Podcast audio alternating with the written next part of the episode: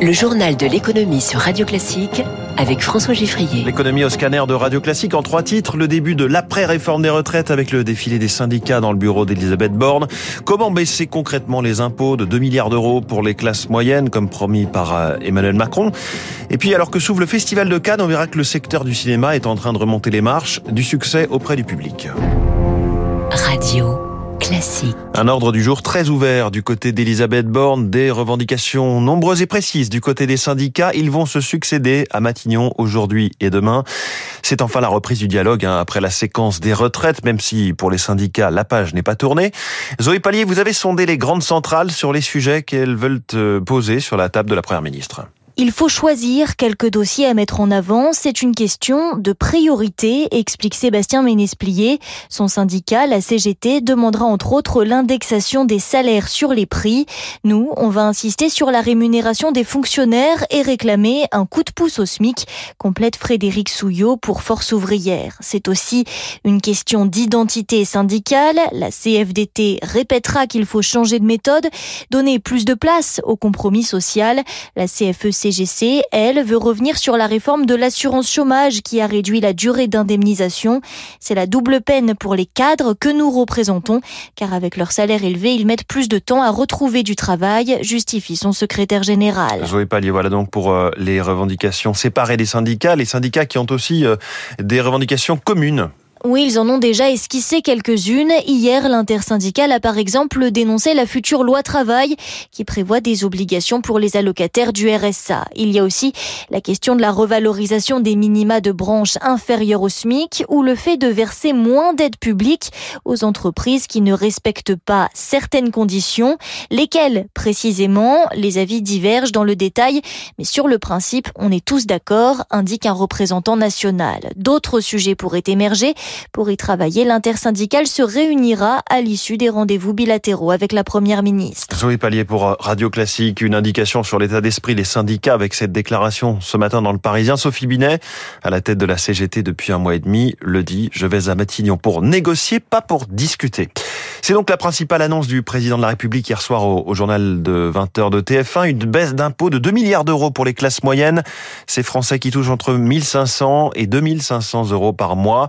Pas de précision sur le calendrier ni sur la façon de s'y prendre. Voici l'hypothèse de François Ecal, président de FIPECO, grand spécialiste des finances publiques. L'instrument le plus simple, c'est de modifier le barème de l'impôt sur le revenu. On peut procéder de plusieurs façons. Hein. On peut euh, bouger les seuils des tranches, modifier les taux. On peut jouer aussi sur les paramètres de la décote. Donc techniquement, il y a plusieurs façons de faire, mais je crains que euh, les finances publiques soient sur une mauvaise pente. Ça n'est que 2 milliards, mais c'est 2 milliards qui s'ajoutent à d'autres milliards pour d'autres motifs euh, pour lesquels on fait des baisses d'impôts. Donc tout ceci s'ajoute et finit par faire beaucoup. Voilà pour les ménages. Comment vont les entreprises et singulièrement les petites et moyennes Réponse avec le baromètre BPI France Rexecode publié ce matin. Il y a le contexte difficile, la flambée des prix, le renchérissement du crédit, les difficultés de recrutement. Mais les dirigeants se montrent résolument optimistes et même disposés à être plus généreux envers leurs salariés. Philippe Mutrici est le directeur des études chez BPI France. Le renchérissement du crédit pour le moment ne pèse pas. L'inflation est relativement bien absorbée puisqu'on a euh, deux tiers des TPE-PME qui arrivent à répercuter les hausses qu'elles subissent euh, dans leur prix de vente. En contrepartie, d'ailleurs, euh, faut le noter au passage, il y en a presque 80% qui augmentent leurs salariés cette année. Et comment ça s'explique? Bah, Probablement par une réduction d'un certain nombre de facteurs exogènes anxiogènes, comme par exemple les inquiétudes qu'il y avait cet hiver sur les prix de l'énergie. Donc on est revenu pas complètement à la normale, mais en tout cas on a quand même beaucoup récupéré euh, de la normalité dans les prix de l'énergie. Et puis une activité économique qui euh, de mois en mois se maintient, et ça on le voit dans d'autres indicateurs de la Banque de France et de l'INSEE. Donc tout ça, ça contribue à une situation des entreprises euh, qui est plutôt bonne. Du côté des grandes entreprises, pas de nouvelles annonces chiffrées au sommet de Choose France, en plus des, des 13 milliards d'euros d'investissement que l'Elysée avait déjà détaillés.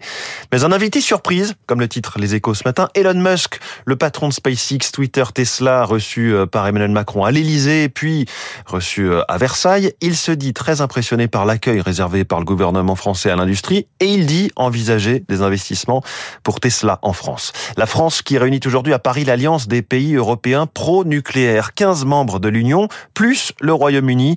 Façon de faire du lobbying au moment où se joue euh, quantité d'arbitrage à Bruxelles sur les énergies d'avenir et façon aussi de renforcer l'indépendance du continent vis-à-vis de la Russie. Au passage, c'est un pied de nez à l'Allemagne, évidemment, farouche, opposant au nucléaire. La filière fret de la SNCF est en danger. Elle est dans le viseur de Bruxelles. L'entreprise risque d'être sanctionnée par la Commission en cause plus de 4 milliards d'euros d'aide d'État euh, potentiellement injustement versés entre 2007 et 2019. Aujourd'hui, l'entreprise pourrait donc se voir contrainte de rembourser, de céder certaines activités à ses concurrents.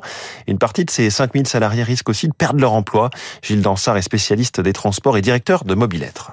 Depuis 2006 et la libéralisation du fret ferroviaire en Europe, la Commission européenne interdit les aides d'État à des compagnies nationales. La France n'a pas respecté cette consigne, ce règlement, et euh, les gouvernements successifs ont considéré que l'Europe oublierait, qu'elle n'oserait pas dire à la France qu'elle était hors la loi. Mais euh, ça s'est passé aussi à l'étranger, euh, dans le dossier Alitalia, la compagnie nationale italienne, qui, parce qu'elle avait reçu des milliards d'aides d'État, a été démembrée. Et donc, c'est ce qui attend Fret SNCF. On verra exactement la décision de Bruxelles. Il est 6h51, c'est chaque année à cette époque la capitale mondiale du cinéma, le festival de Cannes qui commence ce soir. Alors on s'interroge sur Radio Classique, comment se porte économiquement le secteur du cinéma français? Nous sommes euh, ce matin avec Eric Marty, directeur général de Comscore France. Bonjour Eric Marty. Bonjour. Comscore France, qui est une société euh, de mesure et d'analyse du, box-office dans le monde. Le cinéma français a-t-il le cœur à faire la fête pour l'ouverture de ce festival de Cannes? Écoutez, il a toutes les raisons d'avoir le cœur à la fête. D'abord, c'est un film français qui fait l'ouverture, c'est toujours bien, ce n'est pas le cas tous les ans.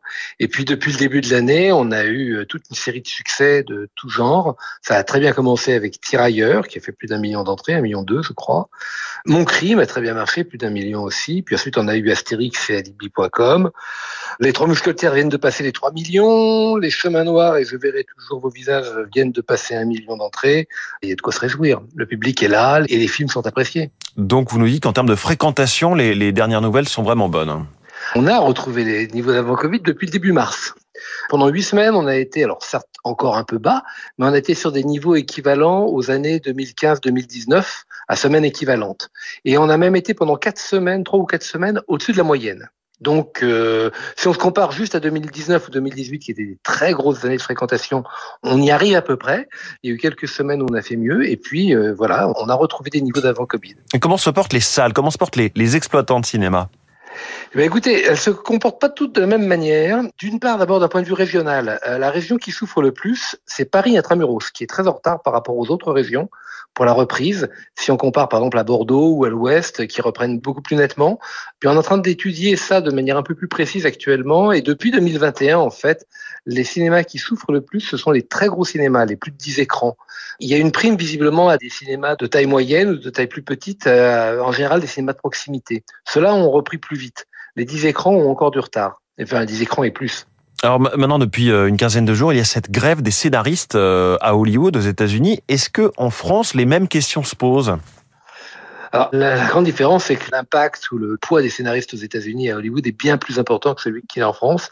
En France, on a une, autre histoire autour des images du l'auteur, réalisateur, producteur, n'est-ce pas? Mais aux États-Unis, les scénaristes sont un acteur clé et ont un mouvement très fort. Deuxième chose, c'est que ça concerne surtout actuellement des discussions entre les scénaristes et les plateformes. Or, les plus grosses plateformes sont américaines. Ce qui est possible, c'est que par contre-coup, par incidence, si les scénaristes aux États-Unis obtiennent des choses de la part des plateformes et des révisions de leurs conditions, il n'est pas impossible que ces plateformes faisant appel à des talents dans le monde entier, il y ait une incidence aussi pour les talents français. Ça, oui. Mais je pense que ce sera dans un deuxième temps. Il faudra attendre un peu l'issue du conflit en cours. Éric Marty, merci beaucoup, directeur général de Comscore France, invité du journal de l'économie de Radio Classique. À l'issue de la visite euh, de Volodymyr Zelensky à Paris euh, avant-hier, euh, un nouvel appel à des sanctions contre la Russie a été lancé par le président ukrainien et son homologue français. Un souhait, alors que la Commission européenne a soumis au 27 un projet pour une onzième vague de mesures à l'encontre de la Russie. Sauf que, après le gaz, le pétrole, la fortune des oligarques, que reste-t-il à sanctionner? Le consensus sera en tout cas difficile à obtenir, Eric Kioch. Parmi les biens qui échappent toujours aux sanctions, les diamants, dont les exportations vers l'Europe rapportent 2 milliards d'euros par an à Moscou. Le nucléaire aussi, et son géant Rosatom, mais peu probable que les 27 s'y attaquent, explique l'économiste Renaud Foucard. Des pays comme la Hongrie sont encore très connectés avec la Russie, mais aussi des pays comme la France. EDF a encore ouvertement l'idée de renvoyer des déchets en Russie parce que c'est pas facile d'avoir des accords en France. Autre piste possible, s'attaquer aux entreprises étrangères qui continuent de fournir la Russie. L'idée, ce serait là de pouvoir sanctionner des entreprises chinoises qui facilitent le commerce de composants pouvant être utilisés par l'industrie militaire russe. Ces composants électroniques étant vitaux pour nos industries, c'est une solution à manier avec des pincettes. Pékin prévient, en cas de sanction, elle prendra à son tour des mesures de rétorsion. Reste une solution moins spectaculaire mais plus pragmatique, intensifier ce qui existe déjà, explique Renaud Foucard. Elles ne sont pas parfaites les sanctions. C'est important de continuer à se mettre à jour simplement parce que contourner les sanctions, ça sera un sport permanent. On peut arriver au minimum à maintenir un certain niveau de pression qui aujourd'hui a permis d'avoir un impact réel sur le terrain. Le contrôle des tankers dont certains permettent encore au pétrole russe de s'écouler sur le marché mondial pourrait ainsi être renforcé. Les interdictions d'exportation pourraient aussi frapper les produits manufacturés comme les réfrigérateurs ou les imprimantes et non les composants directement. Eric Kioch pour Radio Classique, un mot des marchés financiers. Le Dow Jones a gagné 0,14% hier, le Nasdaq 0,66, le CAC 40 a grappillé 0,05 à 7418 points. À Tokyo, le Nikkei progresse en ce moment d'un peu moins d'un pour cent. L'euro vaut 1,0882. Il est 6h56. Faut-il faire une pause sur les normes environnementales au niveau européen?